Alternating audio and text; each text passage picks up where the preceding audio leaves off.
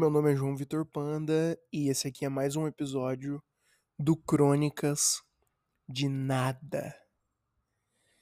Bom, eu estava caminhando pelas ruas, como eu costumo fazer, um tempinho atrás. Um tempinho estamos tratando de dias aqui, tá?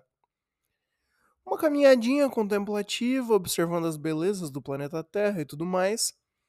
Quando eu decidi rumar por uma rua que eu não normalmente rumo tá ligado?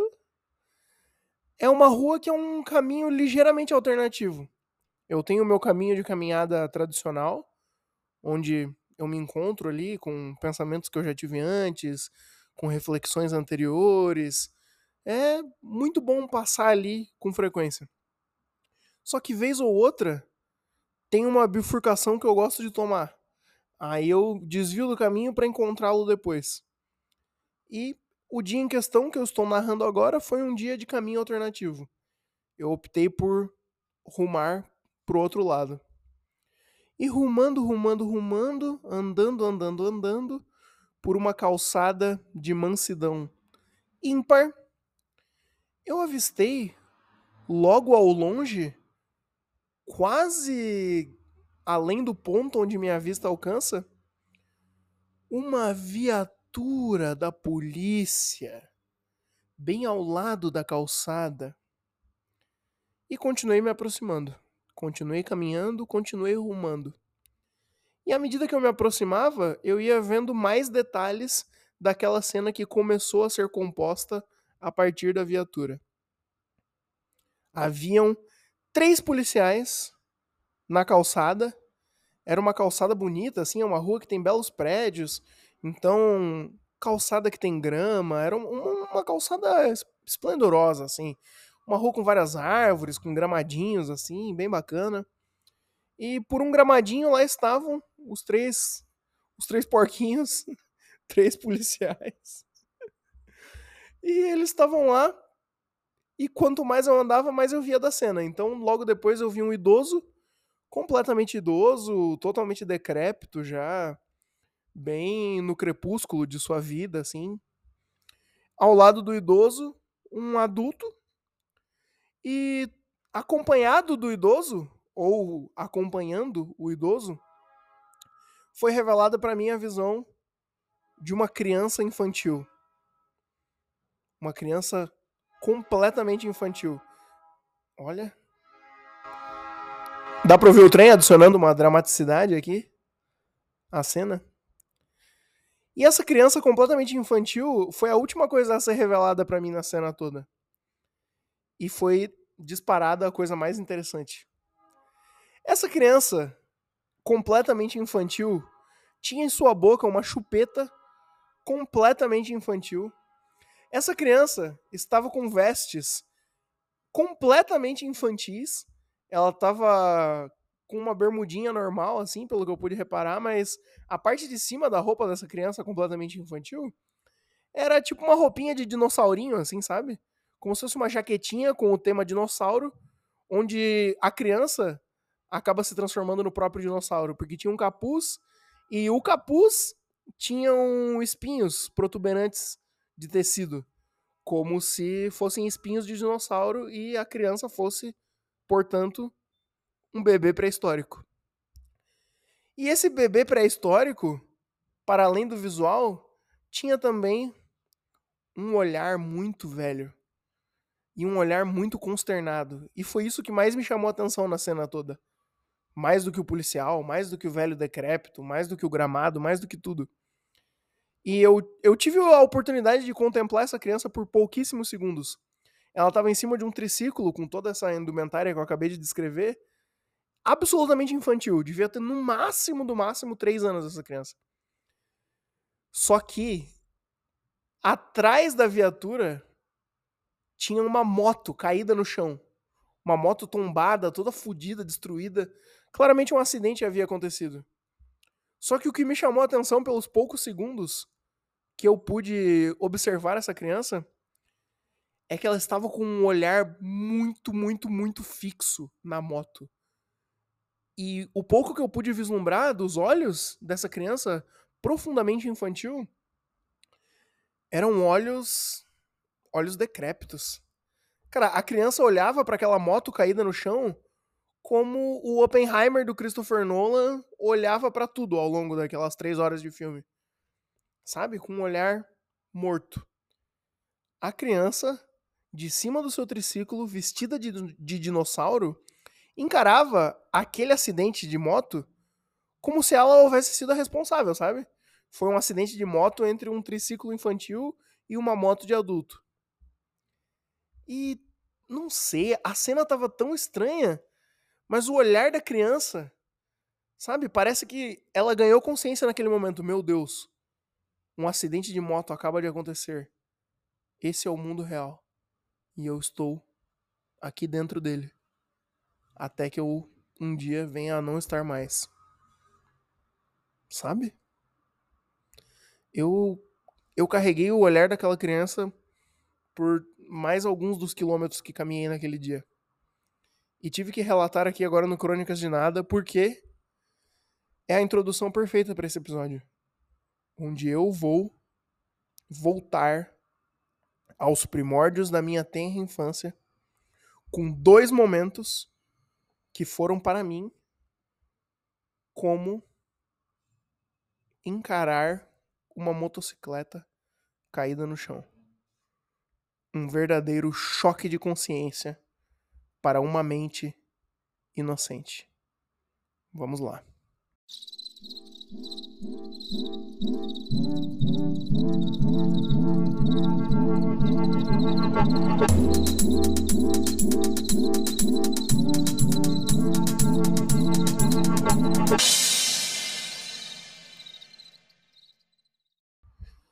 Esses dias, após um almoço na casa de um amigo, estávamos lá refletindo sobre a natureza desmoralizante de um tapa na cara. Por quê? Esse meu amigo, ele, ele havia recentemente passado por uma situação que o deixou muito tentado a dar um soco na cara de alguém. Foi uma tentação muito grande. Era uma situação onde um cara havia sido muito grosso com uma outra amiga nossa. E esse meu amigo, em defesa dessa minha amiga, ficou muito puto. E ele falou: Meu, foi realmente tentador. Eu queria muito dar um soco na cara daquele homem. E a gente tava ali refletindo, né? Porque eu falei, pô, de repente, se tu não tá afim de dar um soco, ou, sabe? Putz, tô sentindo que um soco aqui vai ser meio. vai pegar mal. Deu um tapa, sabe? Eu falei, pô, de repente tu dá um tapa na cara do cara, depois ele ter sido grosso com a nossa amiga, era até melhor. E a gente ficou refletindo ali sobre a natureza do soco, a natureza do tapa na cara, que é uma discussão muito interessante, na verdade, né? Porque um soco é, porra, um, um dos atos mais icônicos de violência, né? Um soco. Vou dar um soco na cara de alguém. Sabe? Eu acho que através da história da humanidade, o soco ele talvez seja a manifestação de violência mais popular. Sabe? Porque é muito fácil dar um soco. Qualquer pessoa pode dar um soco. Basta ter mão. Quem tem mão pode socar. Você apenas fecha sua mão e parte pro arrebento. Tá ligado? Não sei, acho um ato de violência muito icônico. O soco. Só que o soco é, irremediavelmente, um ato de violência. E a violência, ela tem muitas implicações, né? Muitas implicações sociais, culturais, situacionais. Às vezes, se o meu amigo tivesse dado um soco na cara da pessoa nessa situação que eu descrevi, a situação teria escalado para violências piores. E vamos evitar, né, amigos? Pelo amor de Deus, quem tá ouvindo aí o programa, fique longe de confusão. Sabe? Use o soco apenas em legítima defesa ou em defesa de, de seus compadres, de suas comadres. Vamos ficar na moral aí. Só que agora o tapa na cara, por mais que o tapa na cara seja também irremediavelmente um ato de violência física, um tapa na cara é, mais do que qualquer outra coisa, um ato de violência simbólica. Um tapa na cara é desmoralizante, sabe? Por isso, quando eu imaginei na minha cabeça a situação desse meu amigo defendendo a minha outra amiga do cara que foi grosso com a minha amiga dando um tapa na cara do cara, a situação ficou mais legal na minha cabeça. Que é tipo, olha, tu tá sendo um escroto de merda, um grosso do caralho.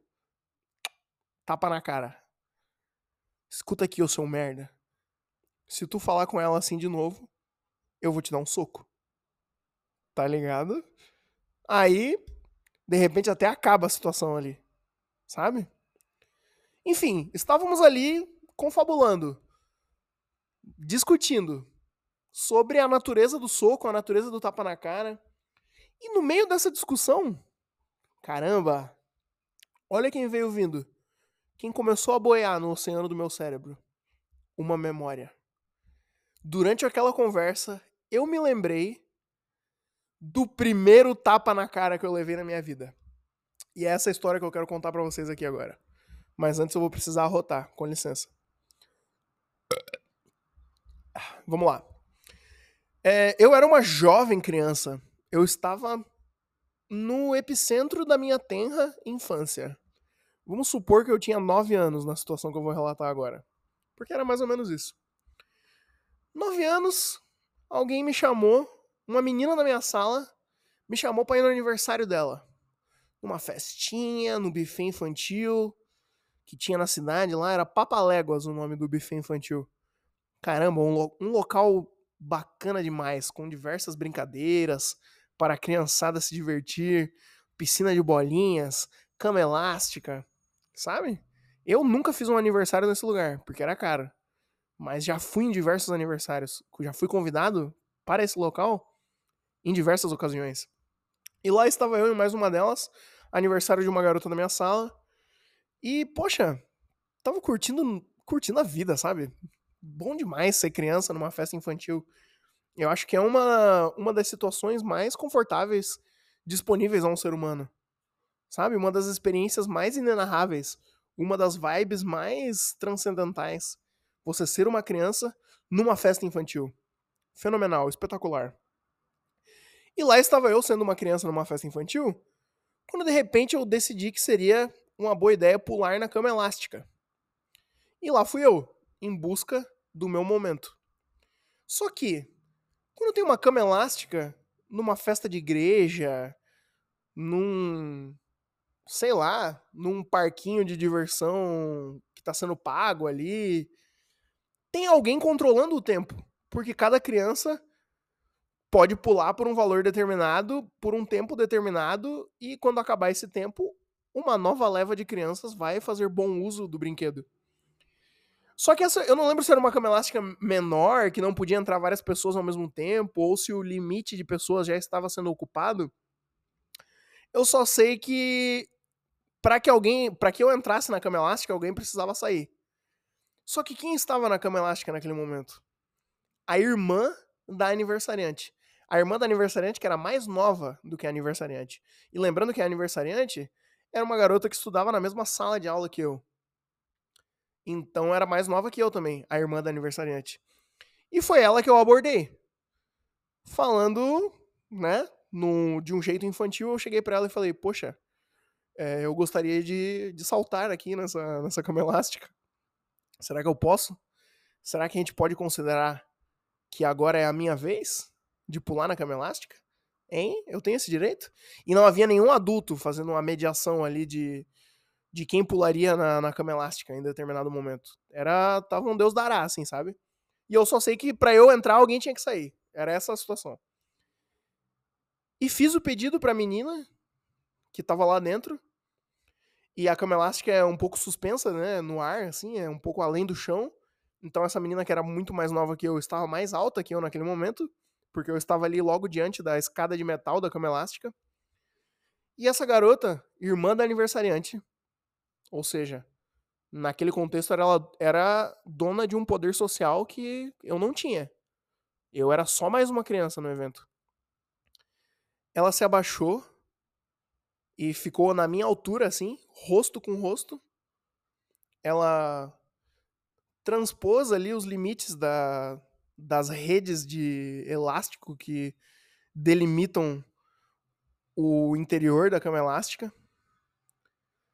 Ela olhou no fundo dos meus olhos após eu pedir para pular na cama elástica e me deu um tapa na cara. foi o meu primeiro tapa na cara. Do nada. Só porque eu pedi pra pular na cama elástica, a garota virou um tapão na minha cara. E eu fiquei muito sem reação. Eu fiquei tipo, caralho. O que que tá acontecendo aqui, mano? Por que que isso, cara? O que houve? Só que eu já sabia alguns cursos de ação que eu não poderia tomar naquele momento. Eu sabia que eu não podia devolver o tapa. Eu não podia agredir a garota ali. Primeiro porque ela era irmã da aniversariante. Lembra que eu falei da questão do poder social que ela tinha, né? No, no evento. Eu era só mais um, só mais uma criança. Eu era apenas um convidado. E segundo, porque a minha mãe sempre me falou. E ela sempre, né? Não sei, ela sempre tentou botar na minha cabeça a ideia de que, caramba, não cometa violência contra mulheres. Que é uma preocupação que eu gosto de acreditar que vários pais e mães de meninos aí têm tem que ter, né? Quem não tem, tem que ter. Fala pro teu menino aí pra não agredir as mulheres. Tá ligado? Só que a minha mãe, ela escolheu uma frase muito particular para implantar essa informação na minha cabeça. O que a minha mãe sempre repetia para garantir que eu jamais ia praticar nenhum ato de violência contra nenhuma mulher era: Meu filho, numa mulher, um homem não deve bater nem se for com uma flor. Em mulher não se bate nem com uma flor. E é uma frase muito enigmática, né? Tipo, eu entendo, eu entendo a mensagem, tipo, OK. Não cometer nenhum ato de violência contra mulheres. Só que é uma frase enigmática porque caramba, por que eu escolheria uma flor contra como um instrumento de violência? Sabe? Uma flor me parece ser um, uma ferramenta de violência muito ineficaz. Eu acho que eu não bateria nenhum homem com uma flor. Eu não bateria, ao longo de todo o espectro de gênero, eu não bateria em nenhuma pessoa com uma flor. Porque me parece uma, uma ferramenta de violência muito ineficaz. E não só por isso também, eu não tô muito interessado em bater nas pessoas. Eu tô bem tranquilo. Aliás, não sei se eu já contei aqui, mas não só porque a menina era uma menina que eu não ia agredi-la de nenhuma forma, mas quando eu era criança, eu fazia judô. E o instrutor de judô chegou para minha mãe e falou: Olha, eu acho que o seu filho não tem futuro nas artes marciais. Porque ele tem muita baixa agressividade. Então, esse era eu, criança. Uma criancinha de baixa agressividade, sabe? Eu só queria desenhar e assistir desenho. E lá estava eu, em pé diante da escada da cama elástica, com o rosto ardendo, porque a irmã da dona da festa havia acabado de me conceder o primeiro tapa na cara da minha vida. E a minha reação foi simplesmente concluir que, bom, acho que eu não vou pular na cama elástica.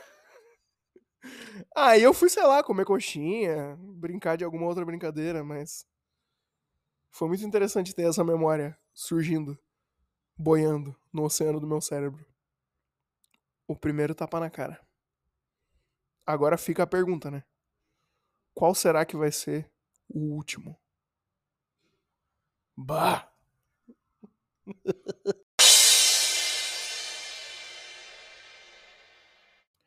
Bom, falando em flor e infância, uma das melhores histórias da minha infância tem a ver com flor.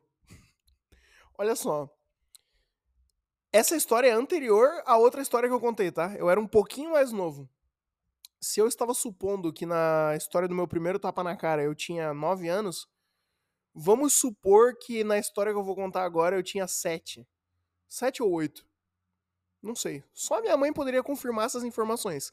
Só que a minha mãe está em outro estado. Não. Né, eu poderia confirmar através da internet. Mas não sei, eu estou operando aqui na base da memória. Que é como boa parte dos episódios desse programa funcionam, né? A gente opera na base da memória mesmo. Eu era apaixonadinho. Eu, eu sou um cara muito romântico. E eu sempre fui um cara muito romântico. Desde a tenra infância. Desde do, dos primórdios. O cara, quando ele nasce para ser romântico, ele não tem muito o que fazer. Ele não tem como se desviar disso. E lá estava eu. Desde a infância, o último romântico dos litorais desse Oceano Atlântico. E era aniversário. Mais, uma, mais um aniversário, né? Mas dessa vez era aniversário da menina da minha sala que eu era apaixonadinho. sabe? Será que eu revelo o nome dela? Não vou revelar, vou deixar um segredo aqui, hein? Vou dizer que começa com L. L de quê? Não sei. Bota aí na aba de comentários. Agora no Spotify tem uma aba de comentários. Qual você acha que era o nome da minha, da minha prometida, da minha apaixonada? Eu tava lá, convidado pro aniversário da menina que eu era apaixonado. Da menina L. E eu fiquei pensando, né? Porra, se eu sou apaixonado pela garota e eu vou no aniversário dela, naturalmente eu vou dar um presente, né? Porque hoje em dia a minha diretriz é todo aniversário que eu vou, eu já tenho que deixar muito avisado. Olha, o meu presente é a minha presença, tá? Não, não vou estar tá podendo presentear a pessoa. A não ser que eu esteja num momento de milagre financeiro ou algo assim. Mas, nossa, eu não consigo nem me lembrar quando foi a última vez que eu fui no aniversário e levei presente. É, realmente. Não, não consigo nem pensar. Mas nesse eu tinha certeza que eu precisava levar um presente. Só que olha a minha lógica infantil, né? Eu vou no aniversário, eu preciso dar um presente, porque essa é a, a garota que eu estou apaixonado. Ela é o alvo, o alvo da minha paixão. Que presente que eu daria para uma garota que é o alvo da minha paixão? Eureka, já sei. Eu decidi, olha que meu Deus, mano. Essa história é verdade, eu juro, tá? Eu decidi dar de presente pra garota que eu era apaixonado um buquê de flores. Imagine uma criança de 7 ou 8 anos de idade chegando numa festa de aniversário com um buquê de flores. Dá pra, dá pra conceber uma porra dessa? E eu tomei essa decisão. Eu falei, eu vou no aniversário e eu vou dar de presente para essa garota um buquê de flores. Então eu juntei minhas moedinhas, porque eu sempre fui. Nesse sentido, eu sempre fui muito capricorniano. Eu sempre tinha pelo menos uns três porquinhos de juntar moeda, assim. E eu juntar. Caralho, eu tinha um prazer imenso em juntar moedinhas e contar moedinhas. Eu separava todas, empilhava todas de um, todas de 50, todas de 25 e ficava horas ali contando minhas moedas, contando meus metais. Muito capricorniano. E peguei todos os meus metais. Acho que eu pedi dinheiro para minha mãe também. Eu não sei. Eu sei que hoje em dia é muito caro um buquê, né? De flores. Na época eu suponho que não era tão caro, porque eu realmente fui e eu comprei. Caminhei até a floricultura da Bernadette. Tá ligado? Caralho, eu não sei porque Bernadette é muito nome de florista, né? Você não, não imaginaria ir até uma floricultura e se deparar com uma mulher chamada Bernadette? Eu não sei se porque na, na cidade que eu morava, a floricultura da Bernadette era mais hypada, assim. E daí era tipo, sabe? Como foi uma coisa muito muito recente, muito. Já no, no, nos primórdios do meu cérebro foi metido na minha cabeça que a floricultura da Bernadette é a floricultura mais pica do planeta Terra. Então na minha cabeça, Bernadette é nome de florista.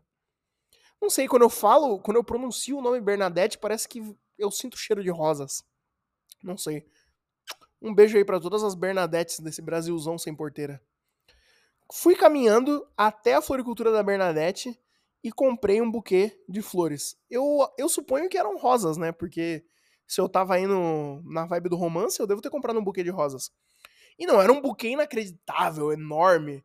Tipo, era um buquê modesto, assim, humilde, bonitinho, fofinho. Maneiro, bonitinho. E eu voltei andando com o buquê de rosas, caminhando pela rua Barão do Rio Branco em São Francisco do Sul. E eu lembro que quando eu tava caminhando com as rosas, pensa, uma criança de 8 anos caminhando na rua. Pois é, né? Eu. Coisa de cidade pequena, mas eu andava sozinho na rua desde os 6 anos de idade, assim. Não era tipo, caralho, que perigo. Era uma cidade pequena, o que, que ia acontecer? Todo mundo na rua conhecia minha mãe, sei lá. E eu lembro de estar tá andando na rua com um buquê de rosas e vários carros passando por mim e buzinando. Porque eu acho que eles acharam muito bonitinho, né? Vários carros é muita coisa, né? Não sei e talvez fossem só conhecidos da minha mãe, mas eu lembro de estar caminhando com um buquê de rosas na rua. eu tô me mexendo assim como como uma criança gordinha caminhando assim, sabe? Eu tô titubeando de um lado pro outro enquanto eu gravo aqui para representar, mas é só áudio programa, né? E o pessoal buzinava, achando bonitinho, tudo mais. Show de bola, né? E eu era muito sem vergonha quando, quando eu era criança. Porque eu não, eu não tava, tipo, ansioso, nervoso, tipo, caralho, mano, como que eu vou chegar lá com um buquê de rosa, meu Deus do céu. Eu tava muito determinado, assim, é tipo, não, eu vou, eu vou chegar no aniversário com um buquê de rosas, é isso aí, foda-se. Quem que vai me impedir? Alguém vai fazer alguma coisa contra? Quando eu contei a ideia pra minha mãe, ela achou o máximo. Ela achou muito fofo. Ela falou: não, vai, vai, foda-se, mete bala. a minha mãe sempre me dava muita corda. E eu cheguei no o aniversário na casa da garota, tá? Na casa dela. Porra, morava bem a, a Ellie, a minha prometida. Caralho, a garota era rica. Uma casa imensa. Uma casa de dar inveja. Tinha piscina, tinha dois andares. Meu, era uma casa pica, assim. De repente, se eu tivesse namorado com ela, eu tava bem de vida agora. Essa, o que essa menina deve ser estudante de medicina hoje em dia, pagando 15 mil reais de mensalidade em algum lugar aí, é brincadeira. Nossa, deve muito ser isso. Aí eu tava lá, cheguei na casa dela e eu, né, entrei com um buquê de flores e eu lembro que a primeira pessoa que me recepcionou foi a mãe dela. Cara, e a mãe dela achou o máximo, assim, ela achou a coisa mais linda. Ficou tipo, esse é o presente que tu trouxe? Meu Deus! Não, a mãe dela ficou maravilhada, assim. Ela achou incrível que eu levei um buquê de rosas. Só que, imediatamente, quando eu cheguei com um buquê de rosas, já começaram as brincadeiras e a mãe, os pais da garota, até onde eu lembro, eram amigos da minha mãe. Pelo menos, não sei, eu acho que a minha mãe, porque a minha mãe ela era, é cabeleireira, né? Eu acho que a minha mãe cortava o cabelo do pai dela, então já tinha uma conexão ali, sabe? E assim, tipo, passado o momento do, do encantamento da mãe dela comigo, já começaram as brincadeiras de que, ó, agora tu vai ter que falar com o pai da menina, hein? Vai ter que falar com o pai dela. Como é que tu chega com um buquê de rosa no aniversário? Vai ter que falar com o pai dela. Vai ter que se ver com o papai. E eu tava tipo, não, irmão, vambora, eu falo com o pai dela. Cara, eu era muito afrontoso quando eu era criança. Eu era muito tipo, vambora, se foda, tô aqui. Eu, hein, eu vim até aqui com um buquê de rosa, vou ter vergonha de falar com o pai da garota? Pode, pode trazer o pai dela aqui que eu vou pedir a mão dela em casamento agora. Vambora. Só que o que eu fiz foi muito mais absurdo do que pedir a mão dela em casamento pro pai dela. Olha, olha, olha isso, cara. Eu não sei que porra. Que... Meu Deus, eu era uma criança muito. Muito inacreditável, muito idiota. Mas eu fui confrontar o pai dela, né? Isso tudo antes de encontrar a garota em si. Eu não sei se eu cheguei muito, muito cedo na festa. Eu não sei nem se eu tô lembrando errado a ordem dos eventos, mas houve esse momento em que eu ia confrontar o pai da garota porque eu estava apaixonado pela filha dele. E daí o, o cara tava super levando na brincadeira, assim, né? Tipo, ah, que, que um garotinho de 8 anos apareceu aqui com um buquê de rosas no aniversário da minha filha? Todo mundo tava levando na brincadeira. Mas eu não. Pra mim aquilo era a coisa mais séria do mundo. Era tipo, é isso aí, irmão. Vambora, vamos, vamos discutir aqui. O que, que vai acontecer? Como se fosse em 1920, né? Ele vai ter que pagar o dote da garota. eu vou ter que falar com o pai da menina. É, eu era, eu, é isso mesmo, eu era criança nos anos 20. Eu cheguei para ele e eu lembro que por alguma razão a conversa de brincadeira entre eu e o pai da garota descambou. Olha isso. Em eu cantar para o pai dela uma música do Zeca Pagodinho. Exatamente. Exatamente. Eu cantei para o pai da garota que eu estava apaixonado uma música do Zeca Pagodinho. Mas eu vou te falar qual música, vou te falar como que é a letra aqui e vai fazer sentido. Olha como, qual que era a minha lógica infantil. Eu já era uma criança muito poética, né? Eu era muito fã do Zeca Pagodinho. Provavelmente um dos grandes heróis da minha infância, o Zeca Pagodinho. E eu sabia que o Zeca Pagodinho tinha em seu repertório, em sua discografia, uma música chamada O Pai Coruja. E essa música, o eu lírico da música, é o pai de uma garota falando com seu genro. E falando, ó, oh, mano, se tu quer namorar minha filha, ela é uma moça de família, tu tem que saber como é que são as coisas aqui em casa. Sabe? E daí nessa situação, eu pensei, bom, é exatamente essa situação na qual eu tô inserido. E é assim que eu vou conquistar o cara, cantando a música em que ele é o eu lírico. Claro que eu não tive esse nível de elocubração na, na infância, né? Não, não raciocinei a esse ponto. Eu só liguei os pontos. Ah, eu tô falando com o pai da garota, eu conheço a música do Zeca Pagodinho, que é sobre um pai da garota falando com o garoto. E eu cantei pra ele. Uma música do Zeca Pagodinho. E a música é. Vou, vou ler a letra aqui pra vocês, um pedaço. O nome da música é O Pai Coruja. Amigo, não leve a mal, Mas esse é o meu dever. Se quer namorar minha filha, moça de família, precisa saber. Comigo é na moda antiga. Não tem boa vida de encher a barriga e depois correr. O velho não é de bobeira. Vai pegar você. E eu lembro das pessoas dando risada enquanto eu cantava essa música pra ele. E eu, tipo, eu não tava fazendo isso envergonhado. Eu tava tipo, não, na moral, é isso aí. Agora eu vou cantar a música do Zeca Pagodinho pro meu sogro. E eu cantei. E eu lembro, olha só, amigos. Eu lembro que no, nesse dia do aniversário da menina, depois eu entreguei o buquê de rosas pra ela e tal. E eu lembro de duas coisas, assim. Porque sabe como é a memória de infância, né? É uma coisa toda, totalmente nublada. Mas eu lembro que nesse dia eu dei um selinho na menina. Ou seja, brinca. Brinca com o papi. O cara é romântico e o cara é conquistador, sabe? Galanteador. Eu lembro que eu dei um selinho na garota, que pra idade que eu tinha era. Caralho, o bagulho mais inacreditável, assim, tipo, meu Deus, mano. É isso, realizei meus sonhos, já era. E eu lembro também por alguma razão que na, na, casa deles, eles tinham todos os DVDs da, da série Piratas do Caribe. Que na época tinha do 1 ao 3. E eu achei isso muito legal. Porque eu gostava muito dos filmes Piratas do Caribe. E eu lembro de estar na sala de estar da família e falar: caramba, eles têm todos os DVDs do Piratas do Caribe. Que maneiro. E é isso aí, amigas. Eu sou esse idiota cara de pau desde que eu me entendo por gente. E essa história acaba aqui.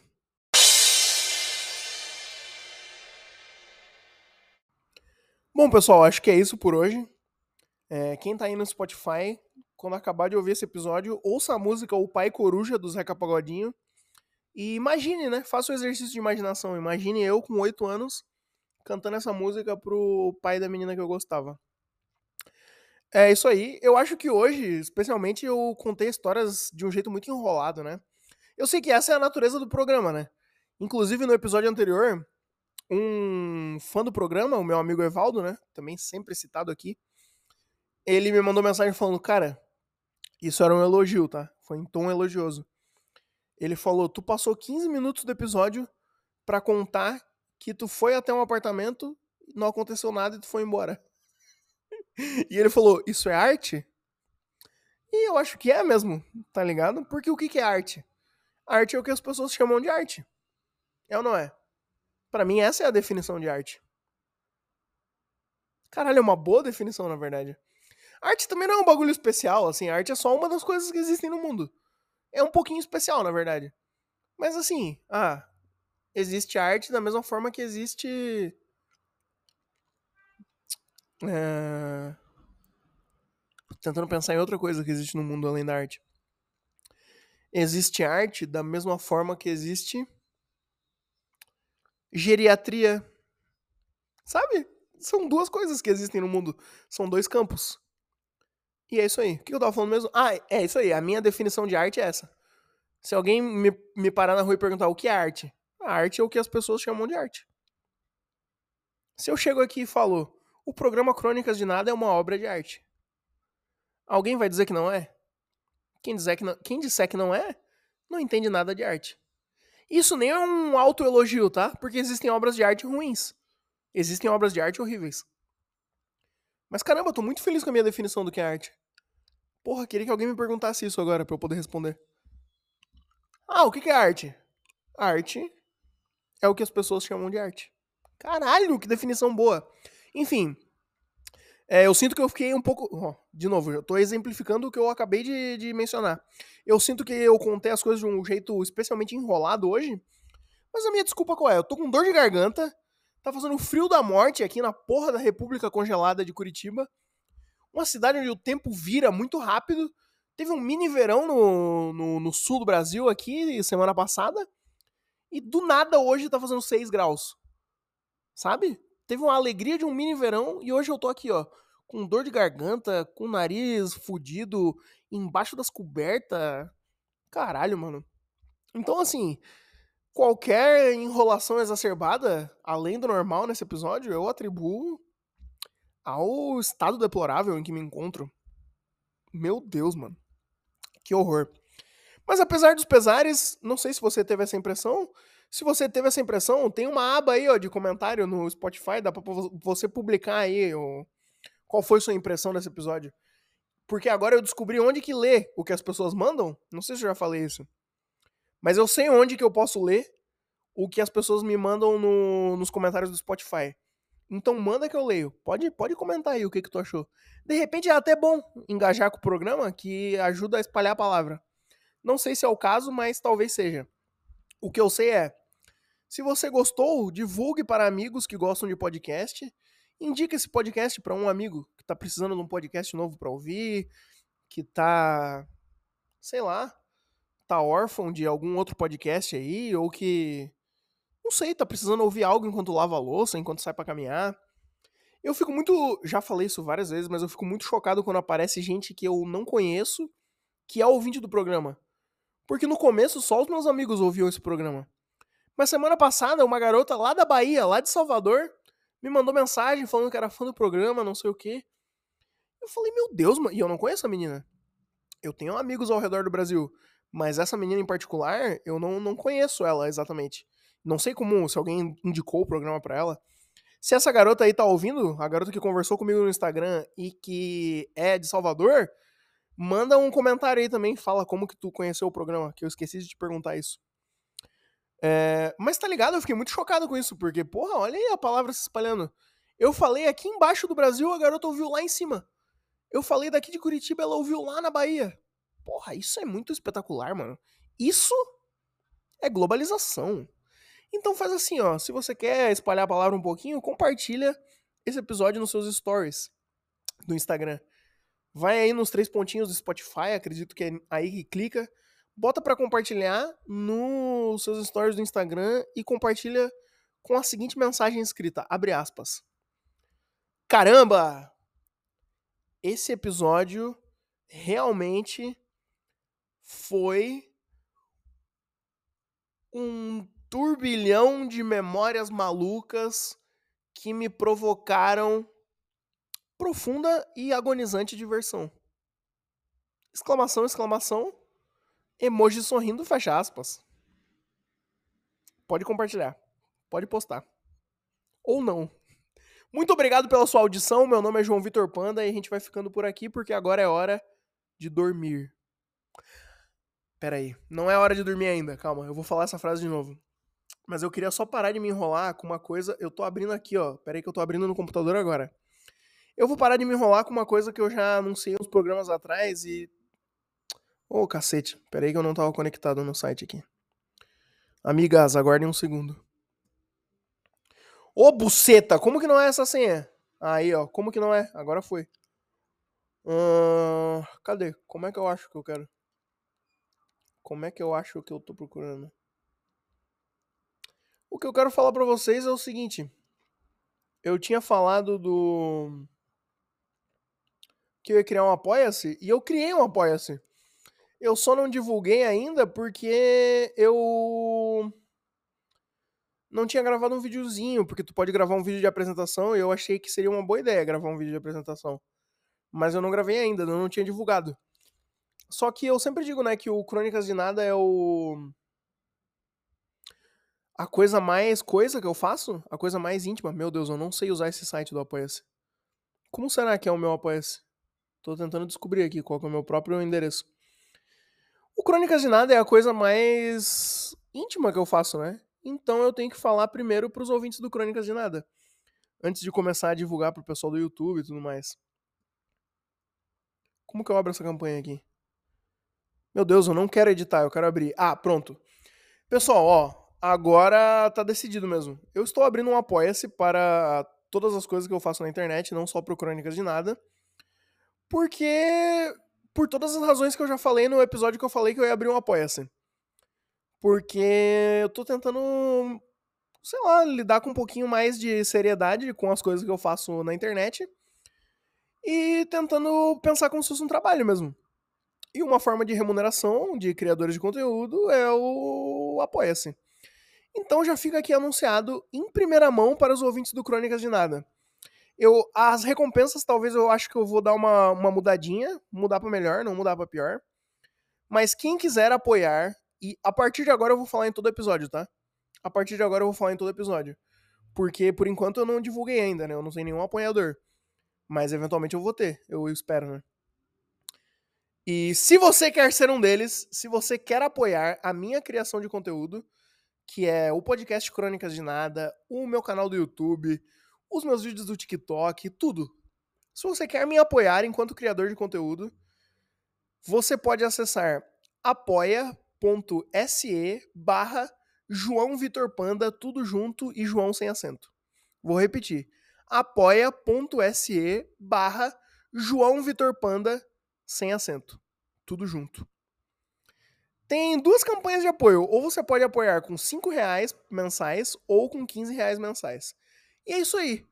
Antes eu tinha vergonha de falar essas coisas, tipo, meu, mas eu vou divulgar, tô como se estivesse pedindo dinheiro para as pessoas, não sei o quê. Na verdade, eu tô literalmente pedindo dinheiro para as pessoas, né? Mas é normal, tipo, vários criadores de conteúdo fazem isso, ou eles botam o Pix deles no canal do YouTube, não sei o quê. Eu acho que pelo menos o Apoia-se é uma forma mais organizada de fazer isso. Se você tem condições e tem vontade de apoiar a minha criação de conteúdo, acesse apoia.se barra João Vitor Panda, tudo junto sem acento. Se você não tem vontade ou não tem condições, não tem problema. Pode continuar consumindo tudo que eu faço de graça, não tem o menor problema. Tá bom? É isso aí. Porra, se eu não tive vergonha de ir com um buquê de rosa no aniversário de uma garota de que eu era apaixonado e cantar uma música do Zeca Pagodinho pro, pro pai dela, eu vou ter vergonha de, de pedir dinheiro na internet. Ah, faça-me um favor, vergonha é o caralho. Vergonha é o caralho. Pode apoiar lá quem quiser, tá bom? Meu nome é João Vitor Panda e eu vou ficando por aqui porque tá na hora de dormir. Dormir hoje para acordar amanhã. Tchau, tchau.